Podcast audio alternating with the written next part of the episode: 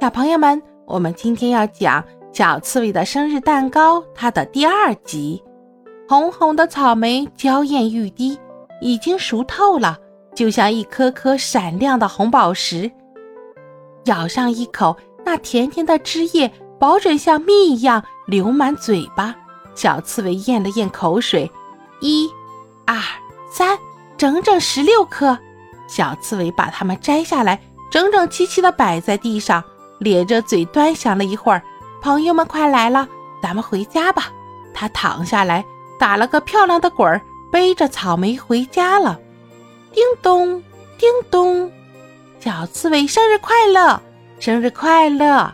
田鼠、鼹鼠、兔子等等，大家早就约好了，一起出现在小刺猬的面前，要给小刺猬一个大大的惊喜。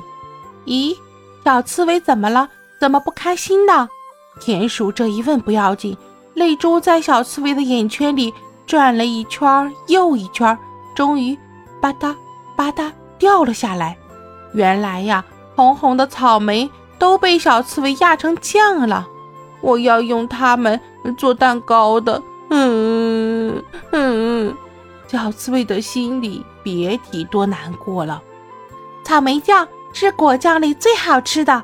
对呀对呀。抹在面包上可好吃了，大家安慰着小刺猬，然后一起动手装饰蛋糕。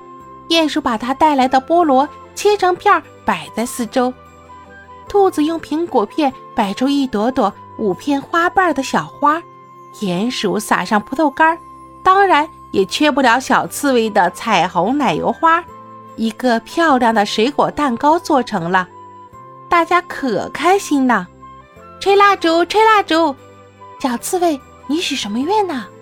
田鼠歪着头，悄悄地问着小刺猬：“明年我一定要做一个又香又大的草莓蛋糕给大家吃。”小刺猬凑到田鼠的耳边上小声说着。